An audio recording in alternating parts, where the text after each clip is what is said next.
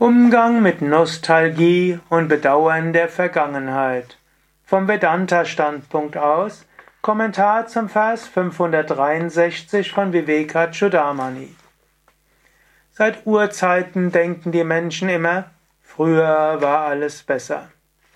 Manchmal denke ich auch, ja, bei Same Vishnu Devananda, da war manches einfacher und klarer. Oder zu unserer Anfangszeit im Westerwald, so viel Enthusiasmus, einfach leben, erhaben denken.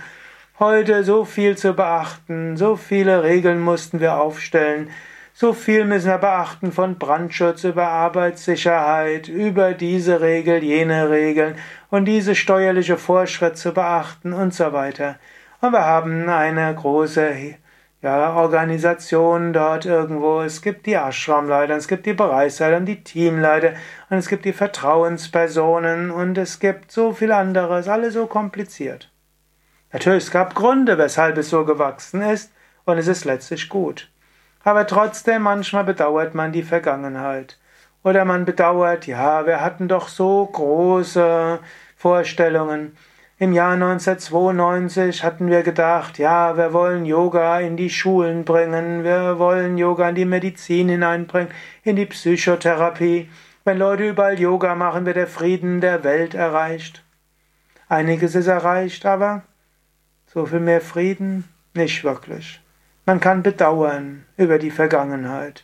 Oder wir können das machen, was Shankaracharya sagt. Unsterblich ist dieses Selbst, der Atman, meine Liebe. Mit diesen Worten verkünden die heiligen Schriften die Unsterblichkeit, die Unvergänglichkeit des Selbst inmitten alles Vergänglichen und Veränderlichen. Hier zitiert Shankara den weisen Yajnavalkya, was dieser seiner Frau Maitreyi sagt. Unsterblich ist dieses Selbst alles andere nicht. Bedauere nicht die Vergangenheit, hoffe nicht so sehr auf die Zukunft, außer hoffe darauf, dass du das Selbst verwirklichen bist. Du bist das unsterbliche Selbst. Bedauere nichts anderes.